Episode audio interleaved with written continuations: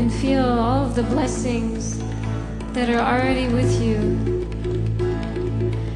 and feel them flooding into your heart, into your awareness.